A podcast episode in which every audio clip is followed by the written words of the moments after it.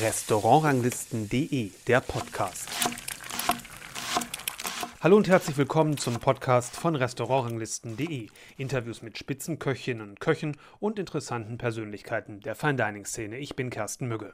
In dieser Folge hört ihr ein kurzes Interview mit Sarah Henke, das ich schon im Januar aufgezeichnet habe, und zwar bei der Präsentation eines Buches zum Thema Fische von Thomas Ruhl. Da sind auch einige Rezepte von Sarah Henke drin und deswegen war sie bei der Buchpräsentation in Hamburg dabei. Und das war auch der Aufhänger, um mit ihr über ihr eigenes Kochbuch zu sprechen, das den Titel trägt Korea, meine kulinarische Reise in das Land der vielen Wunder. Das Buch dokumentiert auch die erste Reise von Sarah Henke in ihr Geburtsland Südkorea. Wie ihr wahrscheinlich wisst, ist sie als Kleinkind nach Deutschland gekommen, wo sie dann bei ihren Adoptiveltern aufgewachsen ist. Mit den Küchen Asiens ist sie ja erst in Berührung gekommen, als sie Küchenchefin im Spices auf Sylt wurde, da das Restaurant ein asiatisches Konzept bekommen sollte. Danach ist sie dem Thema dann aber treu geblieben. Inzwischen ist sie ja Küchenchefin im Joso in Andernach in direkter Nachbarschaft zum Zwei-Sterne-Restaurant Purs. Dessen Küchenchef ist ihr Ehemann Christian Eckert. Und wir sind mit unserem Gourmet-Club im Oktober zu Gast in den beiden Restaurants.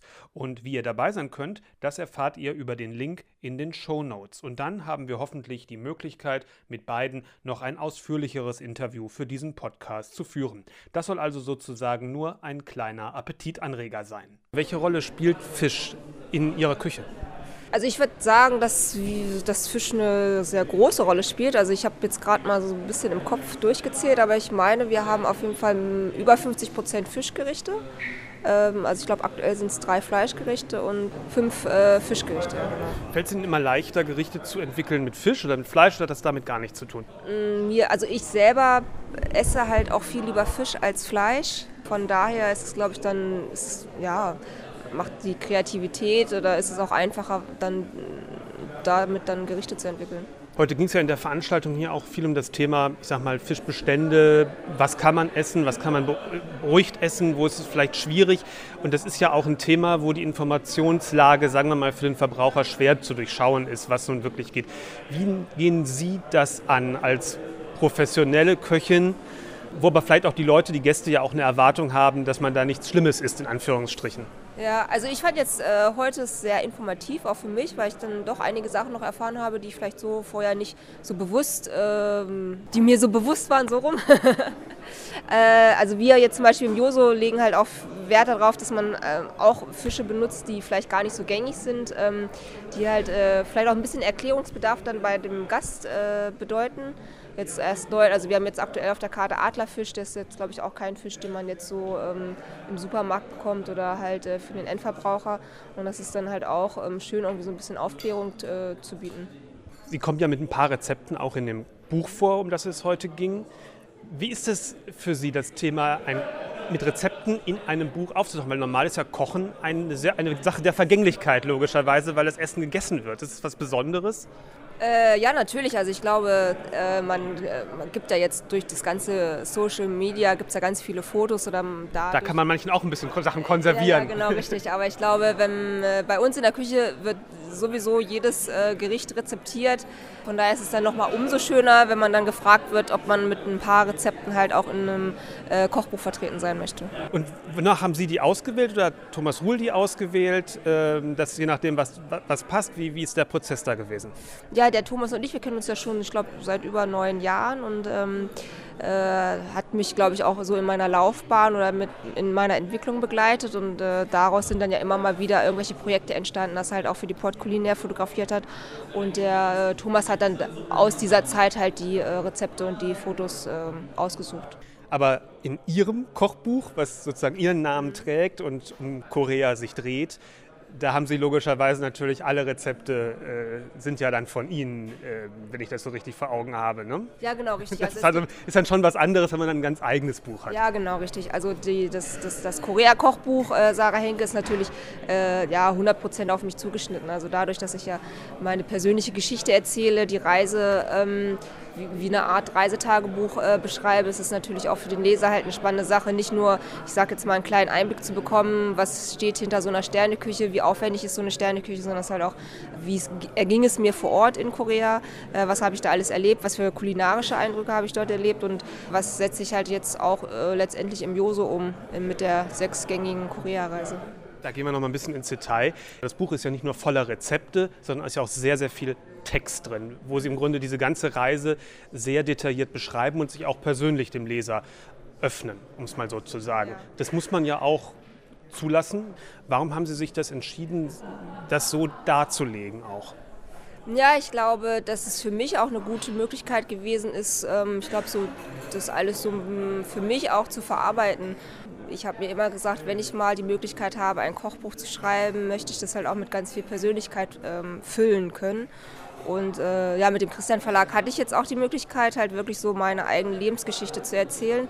Und mir war es halt auch sehr wichtig, dass das auch meine Worte sind, die der Leser halt dort dann auch wieder drin, also wiederfinden wird. Und ähm, der Reise, Reisebuchanteil äh, ist ja schon fast ein Drittel, den das Buch halt einnimmt.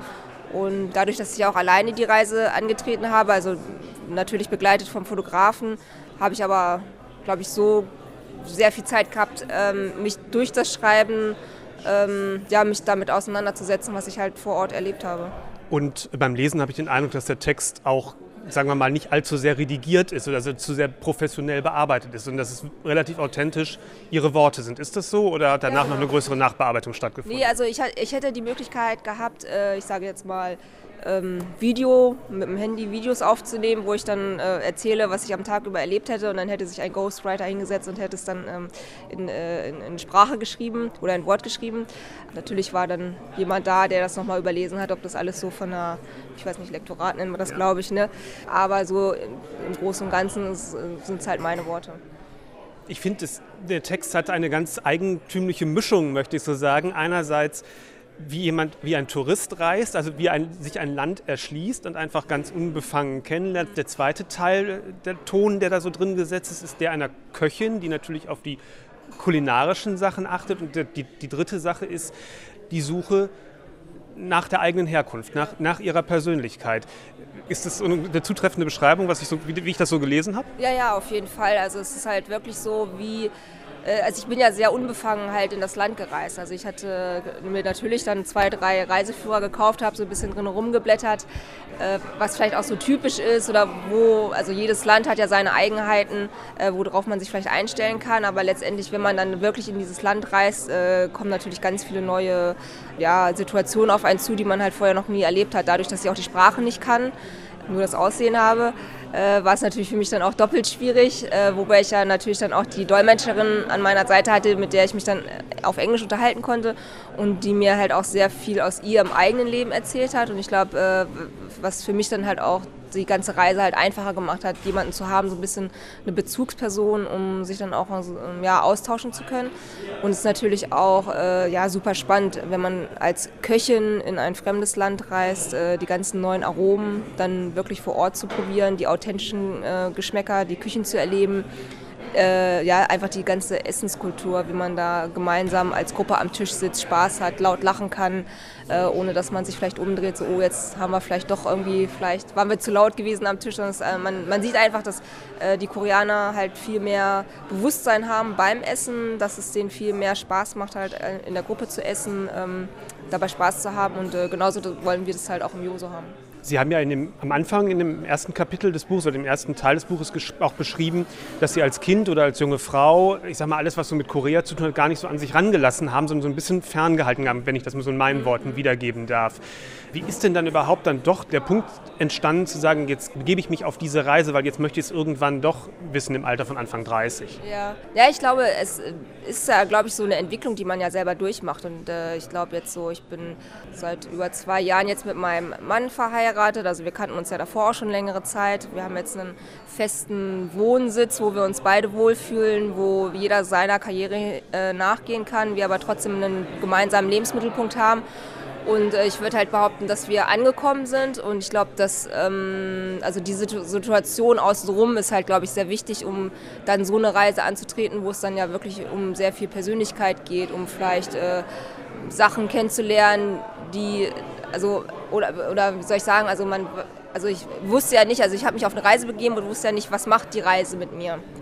Und aber letztendlich bin ich jetzt sehr glücklich darüber, dass ich diese Chance hatte, dort das äh, Land zu bereisen. Und wir werden jetzt auch im Februar, äh, also jetzt dieses Jahr, werde ich mit meinem Mann halt nochmal zwei Wochen hinfliegen, um ihm halt auch so diese ganzen Orte zu zeigen, äh, Situationen zu zeigen oder Erlebnisse, was ich dort halt alles erlebt habe, um, glaube ich, auch nochmal das Land nochmal auf eine andere Weise kennenzulernen. Also weil damals, als ich dort war, war alles sehr neu für mich und es war halt auch immer ein Fotograf dabei. Ich glaube, da ist das Verhalten von einem nochmal anders, als wenn man dann wirklich privat ohne, ohne Kamera unterwegs ist, die einen dabei beobachtet, so wie verhält sie sich jetzt, was macht sie jetzt. Also ähm, wir sind sehr gespannt.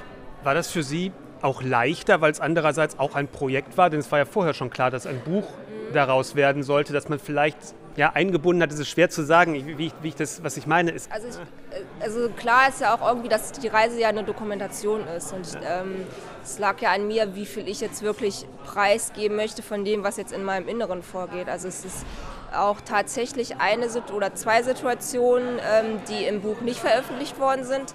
Ähm, einerseits äh, hatte ich eine, also durfte ich einen Tag lang mit der Jangwan, das ist die Mönchin, die auch auf Netflix zu sehen ist, in ihrem Tempel besuchen und äh, hatte dort ähm, ein ganz wunderbares Gespräch, was äh, auch sehr emotional gewesen ist, weil sie mir, glaube ich, nochmal so ähm, ja, noch eine, eine, Sichtweise auf das Leben gezeigt hat, die ähm, ja, oder oder was heißt nicht eine neue, also vielleicht eine Sichtweise, die ich glaube ich immer schon verfolge, aber die sie mir jetzt nochmal bewusster gemacht hat, wie wichtig einfach, äh, wie wichtig so eine Sichtweise einfach ist. Also dass man ähm, äh, wenn man irgendetwas mit Liebe macht oder man äh, 100% dahinter steht, ähm, dass man halt viel glücklicher ist und zufriedener sein kann und man nicht immer danach streben muss, mehr zu erreichen, sondern es halt auch mit dem zufrieden sein kann, was man halt hat. Und ich glaube, dass ich mich sehr glücklich schätzen darf mit dem Leben, was ich führe, also äh, mit dem Mann an meiner Seite, mit der Familie, mit der, äh, die ich habe und äh, den Erfolg, den wir beide haben. Also ähm, das, äh, ja, also ist gut. Das ist, das ist schön und ich finde diese, diese Authentizität, die das Buch bietet, ist einfach toll, weil das hat man bei, bei Kochbüchern äh, so selten, ähm, finde ich.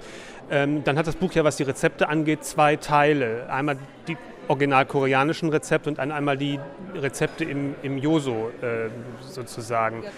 Ähm, wie haben Sie das gestaltet? Weil das, die, die, koreanischen Rezepte sind ja dann gar nicht welche aus dem Restaurant gewesen, wenn ich das richtig verstanden ja, genau, habe. Oder wie, wie, ist das entstanden? Also, ähm, wir hatten, äh, die Reise wurde ja durch, ich sag jetzt mal, durch einen ähm, durch eine Reise Firma? Ja, durch eine Reisefirma wurde die ja ähm, äh, geplant und äh, man hatte dann ja, also von Anfang an wurde ja gesagt, wir sind an dem Tag da und da und es wurden die, die Restaurants ausgesucht oder die Märkte ausgesucht, wo man hingeht. Der Fotograf hat dann halt alles das, was ich halt gegessen habe, wurde halt fotografiert und dementsprechend wurden dann die Rezepte gesucht äh, und in dem Buch dann veröffentlicht. Also hätte ich jetzt andere Sachen gegessen, wären halt andere Sachen veröffentlicht worden. Also es sind natürlich viele traditionelle Sachen dabei oder die äh, wie das Bibimbap oder das Kimchi. Also das äh, darf halt in so einem koreanischen Buch einfach nicht fehlen. Aber ähm, als wir dann auf einem Markt gewesen sind, wo ich dann irgendwie diese Schweinefüße gegessen habe oder äh, Hühnerfüße, ähm, das ist ja einfach durch die Situation entstanden, weil wir darüber gelaufen sind und ich mir dann selber gesagt habe, also ich versuche so viel wie es geht zu probieren, auch wenn ich es vielleicht danach nicht wieder essen werde, aber ähm, es ähm, ist einfach eine interessante Erfahrung. Ja. Das heißt, die Rezepte haben Sie praktisch vor Ort dann recherchiert? Mhm, genau, ja ist ja auch bekannt, dass Sie sich mit der asiatischen Küche erst auseinandergesetzt haben, als es praktisch darum ging, auf Sylt äh, das Spices äh, an den Start zu bringen. Ich sagte ja, wir haben ja gerade schon gesprochen, dass Sie es auch im Buch beschrieben haben, wie, dass es auch eine Annäherung war für Sie praktisch an das Land Ihrer Geburt. Glauben Sie, dass das so möglich gewesen wäre, wenn Sie nicht angefangen hätten, mit der asiatischen Küche sich sozusagen dem anzunähern? Und spielt das dabei auch eine Rolle, dass, es, dass man das sozusagen wie so eine Annäherung auf dem beruflichen Feld ist, um sich dem auch persönlich äh, zu öffnen? Mm, also ich weiß, ich, weiß nicht, ich würde jetzt nicht behaupten, dass dadurch, dass ich mich jetzt mehr mit, mit der asiatischen Küche beschäftige, dass ich dann auch meine persönliche Reise angegangen bin. Also ich glaube einfach, dass dann die Neugier auf jeden Fall größer gewesen ist oder zusätzlich da war, die Korea halt zu bereisen, um halt auch die koreanische Küche mehr kennenzulernen oder halt äh, die, die, ja, die Aromen halt vor Ort zu, zu schmecken. Ja. Jetzt sind Sie ja seit einiger Zeit, sozusagen das Buch ist ja jetzt knapp anderthalb Jahre, zwei Jahre auf dem Markt ne, ungefähr. sozusagen im Joso gibt es neue Menüs. Gibt es Auswirkungen, außer dass Sie sagten, es gibt ja jetzt das Menü von, zu dieser Reise, zu diesem Buch, aber trotzdem Auswirkungen, was Sie für Ihre Arbeit äh, aus Korea mitgenommen haben? Ja, also wir haben äh, zwei Sechsgang-Menüs. Einmal die äh, Elemente-Reise, weil wir das Joso nach den Elementen oder ne, bedeutet ja Elemente auf Koreanisch. Und dann haben wir die Korea-Reise und die war anfangs sehr inspiriert durch die Aromen, die ich halt vor Ort gegessen habe. Und inzwischen äh, bleibt die, also die Korea-Reise haben wir immer noch und äh, jetzt kommen halt aber immer wieder neue Gerichte auf die Karte, äh, wo ich aber dann schon versuche oder nicht versuche, also wir, wir, dann Aromen nehmen, die halt so eher typisch für Korea sind ja, und da dann in den Gerichten verarbeite. Das war das Interview mit Sarah Henke. In zwei Wochen kommt dann die nächste Folge unseres Podcasts. Wenn ihr die nicht verpassen wollt, abonniert den einfach und bis dahin sage ich Tschüss.